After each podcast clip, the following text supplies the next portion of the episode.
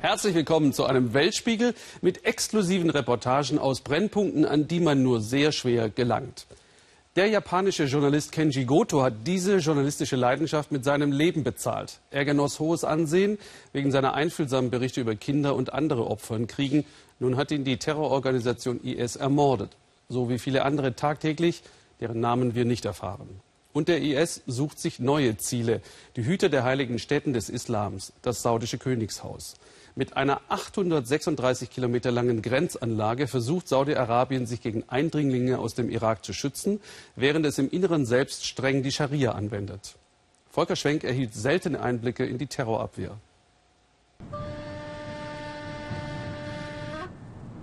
Stacheldraht gegen den Terror.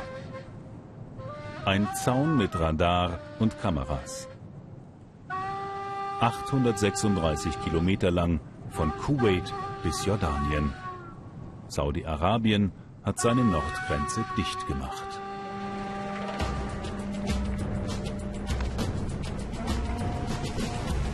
Auf der anderen Seite der Irak. Dort beherrscht die Terrormiliz IS große Landesteile. Wir sind unterwegs mit saudischen Grenzschützern. Anfang Januar hatten hier IS-Terroristen versucht, ins Land zu kommen. Gesichter dürfen wir keine zeigen, die Männer wollen von IS-Anhängern nicht erkannt werden. Frühmorgens um zwei sind vier Terroristen hier entlang gekommen Richtung Saudi-Arabien, haben sich zunächst hier versteckt, wurden dann von den Kameras entdeckt und von Grenzwächtern gestellt. Es kam zum Kampf. Hier sieht man noch Teile vom Patrouillenfahrzeug der Grenzwächter. Zwei der Terroristen konnten zunächst fliehen. Äh, der dritte wurde erschossen. Und der vierte, der hat sich dann genau hier an dieser Stelle in die Luft gesprengt mit seiner Sprengstoffweste. Hier sieht man noch den Abzugsring von einer Handgranate. Also an diesem Tag ist der Terror Saudi-Arabien seit vielen, vielen Jahren wieder ganz nahe gekommen. Ein Blick tief hinein in den Irak. Aus dem Kontrollraum steuern die Grenzschützer ihre Kameras. Feindliche Annäherung von außen können sie schnell erkennen. Die Terroristen wurden am Ende alle getötet, aber auch drei Grenzwächter kamen ums Leben. Wir brauchen unbedingt internationale Kooperation, sagt der General, um die Extremisten in die Schranken zu weisen und unschädlich zu machen. Da ist kein Platz für Mitgefühl, kein Erbarmen mit dieser Gruppe, die das Blut Unschuldiger vergießt. Saudi-Arabiens Polizei führt uns stolz ihre Antiterroreinheit vor.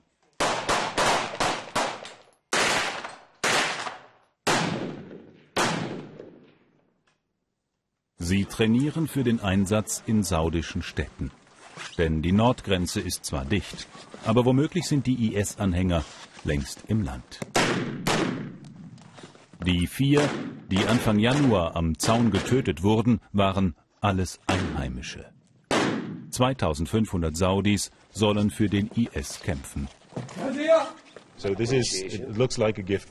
Bomben versteckt in Geschenkkartons, in Büchern tückische Sprengfallen.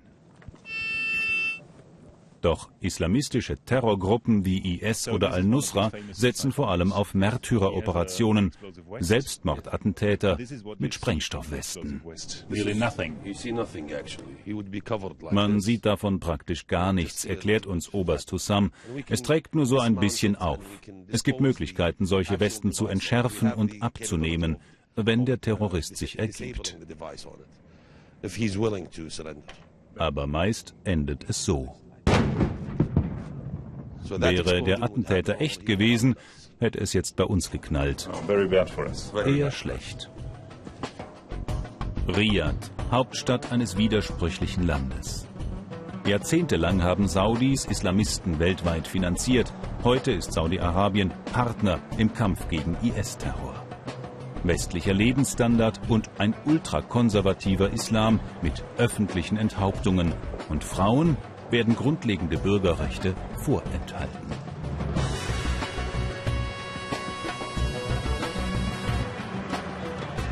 Sogar so etwas Banales wie Autofahren. Viele Frauen kämpfen seit langem gegen dieses Frauenfahrverbot oder allgemein für mehr Menschenrechte und sie haben teilweise einen hohen Preis dafür bezahlt. Wir fahren jetzt zu einer Frau, die sich nie den Mund hat verbieten lassen in ihrem Kampf für mehr Freiheit und die jetzt seit ein paar Monaten große Angst hat. Denn seit 2014 hat Saudi-Arabien ein scharfes Antiterrorgesetz. Das trifft Extremisten, aber auch Bürgerrechtler, die seither nicht mehr erkannt werden wollen, wenn sie offen sprechen. Wenn man twittert, dann kann man als Terrorist angeklagt werden.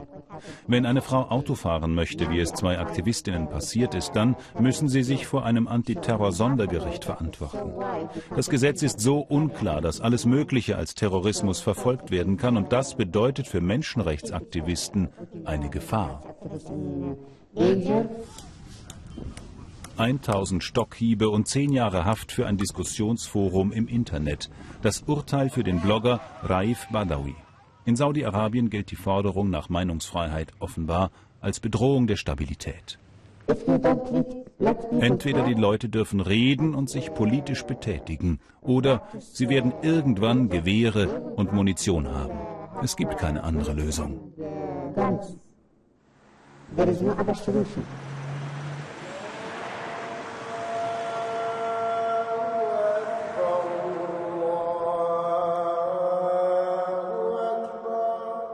In Saudi-Arabien sind Religion und Politik eng verbunden. Das Königshaus unterstützt eine besonders strikte Interpretation des Islam. Im Gegenzug stellen die Geistlichen die Herrschaft des Königs nicht in Frage. Ahmed Saif al-Din gehört zu den wichtigen Rechtsgelehrten hier. Umgeben von Kriegen und Konflikten müsse Saudi-Arabien vor allem einig sein. Terroristen, die sich gegen Herrscher auflehnen, die würden scheitern. Sie gießen nur noch Öl ins Feuer, aber sie werden nichts erreichen. Regierungen sind stark, sie haben Macht, sie haben Waffen. Man kann nicht gegen eine Regierung kämpfen. Wir werden dieses Land nicht sicher erhalten können. und wir werden die Brände um uns herum nicht in den Griff kriegen, wenn wir nicht fest mit unseren Führern zusammenstehen und gemeinsam nach Lösungen suchen, statt noch mehr Unruhe zu stiften. Einigkeit als Bürgerpflicht, Kritik unerwünscht. Seit Menschengedenken bestimmt in Saudi-Arabien nur einer. Das wollen viele nicht mehr. Sie wollen mitgestalten. Und wenn man dem Wunsch dieser vielen jungen Leute nach politischer Teilhabe nicht entgegenkommt, dann wird das hier übel enden. Saudi-Arabien schottet sich ab. Gegen Extremisten von außen und Veränderung von innen. Menschenrechtler werden zu Staatsfeinden. Und alles im Namen des Kampfes gegen den Terror. Und der neue saudische König Salman wird sein Haus noch rigoroser schützen. Doch er hat eine verstörende Vergangenheit. In den 90er Jahren sammelte er Geld, um Gotteskriege in Afghanistan und Islamisten in Bosnien zu unterstützen. Die kauften davon auch Waffen, schmiedeten Terrorpläne gegen die USA, bekannten sich zu Al-Qaida. Nun kämpft das Königshaus gegen die Auswirkungen seiner eigenen Politik. Und während die Welt auf den Nahen Osten blickt, mordet eine andere Terrorgruppe in Afrika. Boko Haram brennt in Nigeria ganze Städte nieder, erschießt oder verschleppt tausende Einwohner, auch heute wieder in Maiduguri. Wie kann die Welt das hinnehmen? Weil es kaum Bilder gibt? Weil das in Afrika passiert? Unserer Korrespondentin Jafar Lachai und ihrem Team gelang es, in die umkämpften Gebiete zu reisen. Das ist hochgefährlich und die Überlebenden wollen aus Angst kaum mit Fremden reden exklusive Einblicke kurz vor den Präsidentschaftswahlen aus Yola, auch vom verzweifelten Kampf der Bürgerwehr in Hong. Wir sind in Yola. Die Stadt ist übervoll mit Vertriebenen. Mit Menschen, die unvorstellbares Leid erlebt haben. Menschen, die außer einer dürftigen Lebensmittelration vom Staat nichts mehr haben so wie Fidelia Joseph. Doch selbst dieses bisschen, sagt sie, kann man teilen. Fidelia hat den kleinen Clemens aufgenommen. Zusammen mit ihren eigenen sechs Kindern leben sie im Badezimmer einer ehemaligen Militärakademie. Clemens ist zehn Jahre alt. Vor zwei Monaten haben Boko Haram-Kämpfer sein Dorf angegriffen, seine Eltern und die Großmutter getötet. Er hat sich im Wald versteckt, vier Wochen lang. Keiner weiß genau, wie er dort überlebt hat. Er redet nicht drüber. Das, was sie alle hier durchgemacht haben, sagt Fidelia, diesen Albtraum könne man gar nicht in Worte fassen. Es war schrecklich. Ich hätte nie gedacht, dass Menschen anderen Menschen so etwas antun können. Sie haben meinen Mann vor meinen Augen umgebracht. Andern haben sie die Söhne und Töchter entführt. Jetzt helfen wir einander, sagt Fidelia, weil uns sonst keiner hilft. Ich sage mir, was, wenn deine Kinder an seiner Stelle wären? Und ich glaube daran, dass man das, was man gibt, irgendwann zurückbekommt. So wie Clemens sind 128 Kinder ohne Eltern hier gestrandet. Über 100.000 Flüchtlinge allein in Jola. Doch anders als bei den meisten Krisen, keine einzige internationale Hilfsorganisation, niemand. Vom nigerianischen Staat selbst kommt wenig. Viele Kinder hier zeigen Zeichen von Mangelernährung. Auch Clemens klagt ständig über Bauchschmerzen, sagt Fidelia. Der einzige Arzt kann wenig ausrichten, keine Instrumente, kaum Medikamente.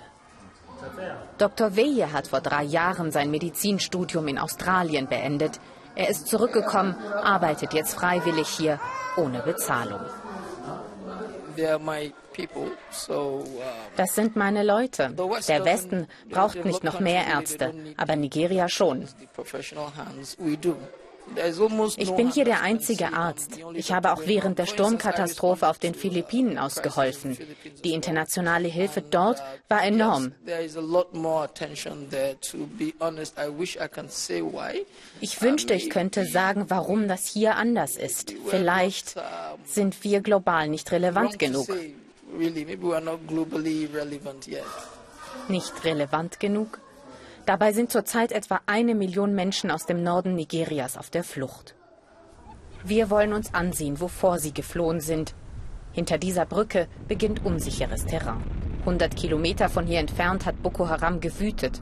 Die Armee konnte einige Dörfer zurückerobern. Dort wollen wir hin. Zu unserem Schutz begleiten uns zwei bewaffnete Polizisten, ein Mann von der lokalen Bürgerwehr und unser eigener Sicherheitsexperte. Unterwegs überall Straßensperren. Und die ersten Anzeichen der Zerstörung. Je weiter wir in Richtung Norden fahren, umso schlimmer wird es. Häuser, Kirchen, Märkte, verbrannt, verwüstet. So wie in der Kleinstadt Hong. Seit etwa drei Wochen sind viele der Bewohner wieder hierher zurückgekehrt, versuchen so etwas wie Alltag inmitten der Trümmer. Doch überall herrscht Angst. Auf dem Markt will keiner offen mit uns reden. Der Name Boko Haram wird hier nicht ausgesprochen. Ohne unsere Kamera erfahren wir, die Milizen von Boko Haram haben brutal gemordet, die Leichen einfach auf den Straßen liegen gelassen. Davon, dass sie einen islamischen Staat mit echten Strukturen aufbauen wollten, keine Spur, nur blinde Zerstörungswut. Polizei und Militär hätten die Menschen nicht beschützt, traut sich Benhem Meksha uns zu erzählen, ein Bewohner, der alles miterlebt hat. Die Angreifer haben uns in der Nacht überrascht und sofort angefangen zu schießen, vier Tage lang. Unsere Sicherheitskräfte sind davon gerannt und wir hatten nicht so starke Waffen wie die. Keiner hätte das Wüten der Boko Haram aufgehalten. Keiner außer ihm. Die lokale Bürgerwehr. Ein Zusammenschluss aus Alten und Arbeitslosen, die neuen Helden im Norden Nigerias. Mit ihren abenteuerlich zusammengebastelten Waffen haben sie den Kampf aufgenommen, bis die Armee dann doch zu Hilfe kam. Ihnen vertrauen die Menschen. Der Armee und dem Regierungsapparat nicht. Wenn man sich anschaut, in welchem Reichtum die Politiker leben, während nur ein paar Kilometer weiter Terror und Leid herrscht, wundert das nicht. Bei einem Tässchen Tee erklärt uns der Gouverneur, dass seine Regierung einfach nicht mehr für die Gewaltopfer leisten könne. Bei der Frage, was und wie viel genau das sei, gerät er ins Stocken. Ich muss mal prüfen, wie viele Lebensmittel wir den Flüchtlingen gegeben haben.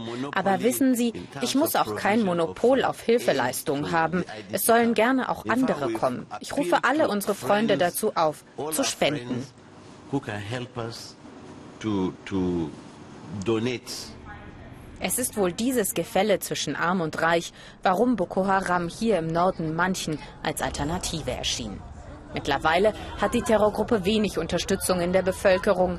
Nach einer Alternative sehen sich die Menschen trotzdem. In zwei Wochen wird in Nigeria gewählt und kaum einer, mit dem wir hier sprechen, will für den Präsidenten stimmen. Die Opposition wird den Terror beenden. Wir müssen den Präsidenten abwählen. Unser größtes Problem in Nigeria ist die schlechte Regierungsführung. Das ist der Grund für unsere Armut. Clemens, der Junge aus dem Flüchtlingscamp, der seine gesamte Familie durch Boko Haram verloren hat, weiß jedenfalls genau, was er vom neuen Präsidenten erwartet. Er sollte den Menschen genug zu essen geben und neue Kleidung. Und er sollte wieder Frieden hierher bringen. Sein Volk versorgen und beschützen soll er also, der neue Präsident Nigerias. Zu viel verlangt ist das eigentlich nicht. Szenenwechsel. St. Moritz in der Schweiz. Champagner, Schnee, Luxusleben. Und genau hier lernen zwei Bauernjungen aus Bamiyan in Afghanistan Skifahren. Ja, warum nicht? Wir haben uns daran gewöhnt, Waffen und Soldaten nach Afghanistan zu schicken. Warum nicht auch ein Stück Lebensfreude? Als starkes Signal von Hoffnung und Vertrauen in eine friedliche Zukunft Afghanistans. Henning Winter über die Initiative eines Schweizers und steile Lernkurven. Gymnastik in über 2000 Meter Höhe oberhalb von St. Moritz. Eine fremde Welt für Alicia Fahang, 24, und Sajad Husseini, 22. Die beiden Afghanen sind die Hoffnungsträger ihres Landes für die Olympischen Winterspiele 2018. Im vergangenen Jahr haben sie das einzige Skirennen gewonnen, das es überhaupt gibt in Afghanistan. Nun sind sie für zwei Monate in der Schweiz, trainieren und lernen. Zum Beispiel von den Europacup-Damen, die auch in St. Moritz trainieren.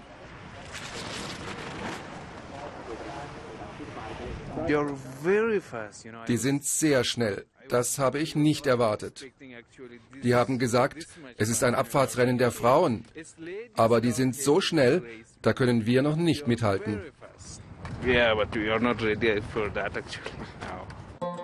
Alicia und Sajad stammen aus den Bergen der Region Bamiyan.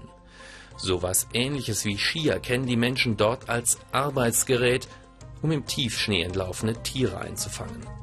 Skiausrüster, Skipisten oder Skilifte, all das gibt es kaum in Afghanistan.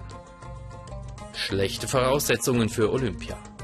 Deshalb hat ein Unterstützerverein sie nach St. Moritz gebracht. Hier sollen Alicia und Sajad fit gemacht werden für 2018.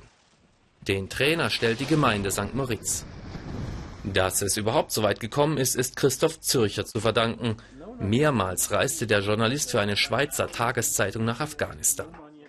2011 hat er in Bamiyan dann das erste Skirennen organisiert, die Afghan Ski Challenge. Die Idee dazu kam ihm, als er einmal aufgrund von militärischen Auseinandersetzungen in Bamiyan festsaß und in Ruhe die Berge betrachtete. Da war noch fantastisch Schnee und dann als Schweizer geht es halt einfach nicht so lang, wenn man Berge sieht und Schnee, bis man an Skifahren denkt. Erst überzeugt er die Dorfältesten, dann überzeugt er junge, abenteuerlustige Afghanen, es doch mal zu probieren. Und zu guter Letzt ließ er Material und Trainer aus der Schweiz einfliegen. Für das Rennen mussten die Pioniere 500 Höhenmeter überwinden. Doch die Faszination war größer als die Strapazen. Mittlerweile ist die Afghan Ski Challenge zu einem echten Ereignis geworden in Bamiyan. Also wenn die Dinge sich einigermaßen stabil oder halb stabil entwickeln werden, hat das durchaus ein gewisses touristisches Potenzial. Wobei wir natürlich auf einem kleinen Niveau reden, aber von 0 auf 300 Touristen ist natürlich schon wahnsinnig. Wohin so ein Skitourismus führen kann, das erleben Alicia und Sajad nun eben hautnah im Luxusferienort St. Moritz. Kulturschock für die Bauernsöhne aus Bamiyan, die beide studieren, Recht und Journalismus. Es heißt, hier ist alles Top of the World. Es ist super exklusiv. Die Preise sind sehr teuer. Bei uns zu Hause sind die Straßen nicht beleuchtet. Und hier ist überall Beleuchtung. Das Design, die Straße, alles. Es sieht unglaublich aus. street and the avenues with the lights and everything. And it looks amazing. Unglaublich ist auch der Bamian Ski Club. Die Pop-up-Bar wurde eigens für die Gäste für nur eine Saison eröffnet. Als Willkommensgruß sozusagen. Und als Geldquelle. Denn ein Teil des Umsatzes kommt dem Skiprojekt in Afghanistan zugute. Die Leute fragen mich, ob ich Heimweh habe, aber bisher hatte ich noch kein Heimweh. Drei Jahre haben sie noch Zeit, um zu erreichen, was noch nie ein Afghane vor ihnen erreicht hat, die Teilnahme an den Olympischen Winterspielen. Natürlich werden wir nicht gewinnen. Wir haben zu spät angefangen. Aber es wäre eine große Leistung, Teil von Olympia zu sein, zwischen den anderen Mannschaften zu stehen und unsere Flagge neben den anderen hochzuhalten. Die Hürden sind hoch. Afghanistan hat noch nicht einmal einen nationalen Skiverband. Doch Alicia und Sajad sind guten Mutes. Skifahren haben sie ja auch gelernt. Und mit der Unterstützung aus den Schweizer Bergen sei alles möglich, sagen sie. Wir bleiben im Schnee. Im Schnappschuss trifft Ingo Zamperoni eine Frau, deren Geschichte so absolut typisch amerikanisch ist. Nämlich, wie verhalte ich mich politisch korrekt und verdiene dann richtig Geld damit als Engel der Landstraße? Jedes Jahr sterben zig Millionen Tiere auf Amerikas Straßen. Roadkill nennen sie das hierzulande. Aber was, wenn man die toten Tiere nicht einfach links liegen lässt? Eine resolute Frau in Massachusetts hat eine Antwort darauf gefunden. Irgendwann hatte Pamela Packin genug vierbeinige Verkehrsopfer gesehen und dachte, vielleicht könnte man dem sinnlosen Sterben wenigstens etwas Sinnvolles abgewinnen, indem man zumindest die Fälle der überfahrenen Tiere rettet. Es hat mir immer das Herz zerrissen, an den toten Körpern vorbeizufahren und sie einfach da liegen zu lassen. Und nichts zu tun, das fand ich respektlos. Also fing sie an, tote Tiere aufzusammeln und zu häuten. Zuerst bedanke ich mich bei dem Tier, sage, dass es mir leid tut und wünsche seiner Seele eine gute Reise. Dieses Opossum hat sie selber am Straßenrand gefunden. Mittlerweile liefern ihr aber auch Wildhüter zu. Dafür musste Pamela extra einen Trapperschein machen. Der Gegensatz zu ihrem früheren Bürojob könnte kaum größer sein. Weil im Sommer der Verwesungsprozess zu schnell einsetzt, sammelt sie Nerze, Füchse oder Biber nur im Winter auf. Vergangene Saison hat sie um die 100 Fälle verarbeitet. Das Rückenfell muss intakt sein, sonst lohnt es sich nicht für mich. Aber Streusalz oder Blut, all das kann gereinigt werden. Das macht dann die Gerberei. Behutsam trägt sie jedes gehäutete Tier zurück in den Wald, damit es anderen Tieren als Nahrung weiter dienen kann. Nachhaltigkeit, das ist Pamelas Mantra. Aber auch Basis ihrer Geschäftsidee, die sie unter eigenem Modelabel professionell vermarktet. Aus den gegerbten Fällen entstehen Unikate. Ab 1000 Dollar aufwärts. Pamelas Ziel, die großen Modeschöpfer für ihre Sache zu gewinnen. Zu ihrem wachsenden Kundenstamm gehört auch Jennifer aus Boston, die früher mit Pelz nie was zu tun haben wollte. Ich habe das Gefühl, den Tieren ein zweites Leben zu schenken. Es ist würdevoller und ich bin nicht Teil einer grausamen Pelzindustrie. Für Pamela ist das ethisch einwandfreier Luxus, direkt von Amerikas Straßen. Guadalupe Vasquez war schwanger, doch im neunten Monat verlor sie ihr Kind. Zum Schmerz über den Verlust kam ein weiteres Martyrium. Ihr Arzt zeigte sie an und an Gericht befand, schuldig wegen Mordes. Denn Frauen, die eine Fehlgeburt erleiden, stehen in El Salvador unter Generalverdacht. Das zentralamerikanische Land hat eines der strengsten weltweiten Abtreibungsverbote. Auch minderjährige Kinder und Frauen, die vergewaltigt wurden, dürfen nicht abtreiben. Darauf achtet die katholische Kirche El Salvadors, mit der sich keine Partei anlegen will. Peter Sonnenberg über den Kampf der Frauen für ihre Rechte. Ich bin morgens aufgestanden und auf die Toilette gegangen. Dort muss ich ohnmächtig geworden sein. Denn als ich zu mir kam, lag ich auf dem Boden, in meinem eigenen Blut. Mein Freund brachte mich ins Krankenhaus, wo sie mir sagten, ich sei schwanger. Aber es sei kein Kind mehr in meinem Körper. Ich wusste nicht einmal, dass ich schwanger war.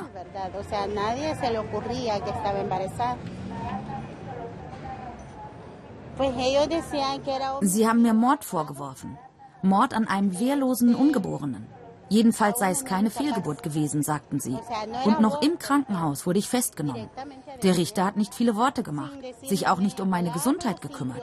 Er sagte nur, Sie gehen jetzt erst mal sechs Monate ins Gefängnis, bis wir den Fall untersucht haben. Es wird ein ganzes Jahr. Dann erst bekommt Delmi Ordóñez über eine Menschenrechtsorganisation einen Anwalt, der ihre Unschuld beweist. Das Gesetz verbietet im erzkonservativen El Salvador Abtreibung, aber auch eine Fehlgeburt bedeutet mindestens Untersuchungshaft und führt oft zu vernichtenden Urteilen. 30 bis 40-jährige Haftstrafen sind üblich. Aktuell sitzen 17 Frauen mit solchen Urteilen im Gefängnis. Wir haben die Erlaubnis, mit drei von ihnen zu sprechen. Daniela Ramos, Anwältin einer Frauenorganisation, begleitet uns. Im Gefängnis dürfen wir nicht drehen, also können wir nur erzählen, was wir gesehen haben. Nämlich, dass dieser Frauenknast die Hölle ist. Für 700 Gefangene gebaut sind hier angeblich 2700 Frauen eingesperrt. Wir treffen Guadalupe Vasquez, die seit acht Jahren in Haft ist. Sie schläft in einer Zelle so groß wie ein halber Tennisplatz mit 216 anderen Frauen und teilt sich mit ihnen eine Toilette. 2007 hat Guadalupe eine Fehlgeburt. Sie ist im neunten Monat und verblutet fast. Der Arzt, der sie rettet, zeigt sie auch an und sie wird zu 30 Jahren Gefängnis verurteilt. Anwältin Daniela Ramos kämpft gegen solch frauenverachtende Urteile. Jetzt haben wir die gute Nachricht bekommen, dass das oberste Gericht ein Gnadengesuch von Guadalupe zur Abstimmung in der Nationalversammlung zugelassen hat. Das ist ein großer Schritt und wir hoffen, dass die Abgeordneten die Chance nutzen, die das Gericht ihnen gibt, um Guadalupe die Freiheit wiederzugeben. Alle Frauen, die bisher in El Salvador wegen Abtreibung verurteilt wurden, sind arm und ungebildet. Die meisten kommen wie Guadalupe vom Land. In einem Dorf, das man nur zu Fuß erreicht, besuchen wir Hilda, ihre Mutter. Die Anwältin erzählt ihr vom anstehenden Gnadengesuch. Hilda nimmt es ohne erkennbare Freude auf. Sie sagt, nach acht Jahren sei ihr die Kraft ausgegangen. Ich weiß nur, dass meine Tochter unschuldig ist. Sie hat das Haus verlassen wie jeden Tag. Wenn sie was Schlechtes getan hätte, dann hätte ich ihr das angemerkt. Hilda Vasquez ist 43, hat noch drei andere Kinder und fünf Enkel. Guadalupe fehlt ihnen und die paar Dollar, die sie früher verdiente, fehlen der Familie zum Leben. Seit Monaten war Hilda nicht mehr bei Guadalupe im Gefängnis. Zwei Dollar für die Fahrt nach San Salvador sind zu viel. Damit sie dabei sein kann, wenn die Nationalversammlung über das Schicksal ihrer Tochter entscheidet, nehmen wir sie mit in die Hauptstadt. Hier werben die Parteien derzeit um Wählerstimmen. Im März wird gewählt und vor Wahlen zeigen sich die Politiker gerne großzügig. Noch nie hat die Nationalversammlung ein Gnadengesuch abgewiesen, aber es gab auch noch nie ein Gnadengesuch von einer Frau, die wegen Mordes an einem Ungeborenen verurteilt ist. Eine kleine Gruppe Demonstranten macht vor dem Kongress Stimmung für Guadalupes Sache. Hilda ist gerührt, dass Fremde für ihre Tochter kämpfen.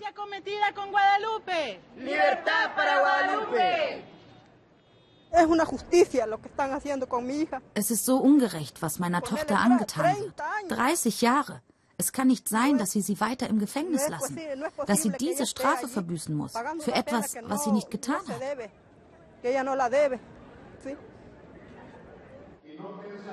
Heute entscheidet die Nationalversammlung über neun Gnadengesuche und eines nach dem anderen wird befürwortet. Einer hat ein Boot gestohlen, ein anderer Drogen an Kinder verkauft. Alle kommen frei. Hilda Vasquez beobachtet das regungslos. Als letzte ist ihre Tochter an der Reihe. Aber anstatt gleich über Guadalupes Fall abzustimmen, entbrennt eine Diskussion. Einige Abgeordnete wollen verhindern, dass das Abtreibungsgesetz durch diesen Gnadenerlass aufgeweicht wird. Ein Fötus ist keine Sache. Vor unseren Gesetzen ist ein Fötus ein Mensch. Dieses Kind hätte gelebt. Die Mutter hat es den medizinischen Möglichkeiten vorenthalten. Das ist ihr Problem. Aber wir dürfen ein solches Gnadengesuch auf keinen Fall unterstützen. Einige Politiker versuchen noch auf andere einzureden und es wird klar, wie emotional das Thema Abtreibung in El Salvador ist. Dann ist Abstimmung. Langsam zählen die Ja-Stimmen nach oben. 43 sind nötig, aber bei 42 bleibt die Stimmauszählung stehen. Unfassbar, Guadalupe fehlt eine einzige Stimme zur Freiheit. Dass sie ihren Glauben nicht verlieren darf, ist das Einzige, was Hilda in ihrer Verzweiflung herausbringt. Die Anwältin findet deutlichere Worte. Unsere ganze Gesellschaft ist schuldig. Vom Kind bis zum Greis sind alles unverbesserliche Machos. Von der Erziehung bis in den Beruf wird uns das hier vorgelebt. Delmi, die nach einem Jahr aus dem Gefängnis gekommen war, hat ihre Freiheit zwar wieder, aber das Leben nach der Haft ist ein anderes. Für die Gesellschaft blieb sie eine Kindsmörderin. Die Familie und ihr Freund ließen sie im Stich. Keiner gibt ihr mehr Arbeit. Solange die Menschen so denken, sagt sie, solange brauchen wir nicht hoffen, dass die Politiker Gesetze ändern. Nach unseren Dreharbeiten schickte die Menschenrechtskommission den Fall zurück in die Nationalversammlung. Diesmal wurde das Gnadengesuch angenommen. Aber das Urteil wird nicht aufgehoben. Guadalupe muss mit ihrem Status als Kindesmörderin und der vermeintlichen Schuld auch in Freiheit weiterleben. Deutsche Cafés, französische Bistros, überall sterben die Traditionen aus. Die Briten trinken immer weniger Bier, minus 30 Prozent in den letzten zehn Jahren. Also sagt die Statistik. Für viele Pubs heißt das Last Order, letzte Runde. Droht den Inselbewohnern eine lange Durststrecke? Wir haben eine Hüsch auf Kneipentour geschickt. Es ist die Geschichte von Alex, der viel verloren hat. Von Tina, die kämpfen will. Und von einem ganzen Dorf, das wieder lachen kann. Man meint es zu spüren, der Swan und Edgar Pub in Londons Linhope Street hatte Seele, bevor sie ihn zugenagelt und abgeriegelt haben. Für Alex Melman war er ein Stück zu Hause. Hier hat er Freunde getroffen, so manchen Ärger runtergespült, seiner Frau den Heiratsantrag gemacht. Früher waren hier die Lichter an, die Leute saßen draußen und schwatzten. Jetzt ist alles tot und auch nicht mehr sicher. Außerdem sind die Häuser und Wohnungen hier klein. Der Pub war einfach unser Wohnzimmer, der Mittelpunkt des Lebens. Alex sucht nach Spuren durch den kleinen Spalt. Die Investoren werden wohl Wohnungen aus dem Pub machen, glaubt er. Geld schlägt Gemeinschaft. Uh, Ein trauriger Platz. Viele Erinnerungen. Sonst nichts. London sei eben gierig geworden. Kräne, Baustellen, Big Business, jeder Quadratmeter ein Fest für Investoren. Nirgends anders lässt sich Wohnraum so teuer verkaufen. Altes muss neuem Platz machen. Immer mehr Pubs in Bestlage geraten in den Würgegriff. Neulich brachte einer über 35 Millionen Euro. Das Pubsterben ist nicht nur ein London-Phänomen. Deswegen haben wir uns mitten in England in Hereford mit Mark getroffen. Mark rettet nicht nur das Ale, sondern auch Englands Erbe. Auch dieser Anblick macht ihn traurig und wütend. Zugleich The Theresins Head in Bestlage tot. Woche für Woche weiß Mark verschwinden im Vereinigten Königreich 29 Pubs von der Landkarte. Biersteuer, Rauchverbot und jetzt die Gier der Investoren. Der Pub ist der Mikrokosmos unserer Gesellschaft. Wir müssen kämpfen. Verlieren wir die Pubs, verlieren wir England. Tina ist eine echte Type und in ihrem Pub in Hereford läuft's. My Pub is my Hub, sagen sie. Das Broadleys ist vielen Heimat und Hafen. Und mehr als einen Besuch wert, nicht nur weil Tina so manche Attraktion bereithält. Keiner versteht, warum hier bald Schluss sein und die geliebte Kneipe ein Koop-Supermarkt werden soll. Das haben wir jetzt davon, dass die auch Bestattungen organisieren, ruft er empört. Es ist was los im Broadleys. Heute Abend wollen sie dafür sorgen, dass es für ihren Pub keine Totenmesse geben wird. Wenn ihr euch jetzt nicht wehrt, habt ihr vielleicht bald keine Chance mehr dazu. Also macht mit. Tina feuert an. Last Order in Broadleys? Undenkbar. Seit über 70 Jahren gibt es den Pub. Mark von der Kampagne fürs echte El hat Prominenz zusammengetrommelt. Auch der Abgeordnete Norman steigt für den Pub in die Bütt. Ist ja bald Wahl hierzulande. Er kündigt ein Gesetz an, das es Supermärkten schwer machen soll, Pubs zu schlucken. Ich werde so hart wie möglich arbeiten, dass das Gesetz für das Broadleys noch rechtzeitig kommt. Darauf einen kräftigen Schluck, den Namen auf die Petition fürs geplante Gesetz und hoffen, dass es hilft. Manch einer nennt es das Wunder von Hillesley, das vielleicht anderen Orts Schule machen kann. Der Ort in den Cotswolds ist ein Idyll, ein einsames Idyll. Die Post hat dicht gemacht, das Pfarrhaus steht leer. Und trotzdem sind sie glücklich hier, weil es ihn gibt, den Fleece in Pub. Die Farbe ist so frisch wie der Stolz über den gemeinsamen Sieg. Als ein Investor aus dem Pub Wohnungen machen wollte, griff das Dorf zu, kaufte das Fließ in und machte 130 Bürger zu Aktionären. Die Idee hatten diese Herrschaften. Pubs kannten sie nur von diesseits der Theke, jetzt sind sie Pub-Direktoren. Ein Dorf ohne Pub wird ein Schlafsaal, das war uns klar. Die Leute bleiben zu Hause. Deswegen ist es für das Land so wichtig, was wir getan haben.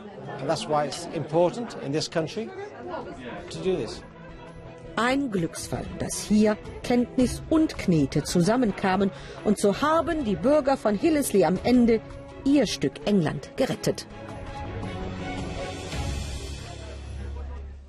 Darauf Cheers. Auf der Weltspiegelseite im Netz gibt es grandiose Bilderstrecken zu unseren Themen.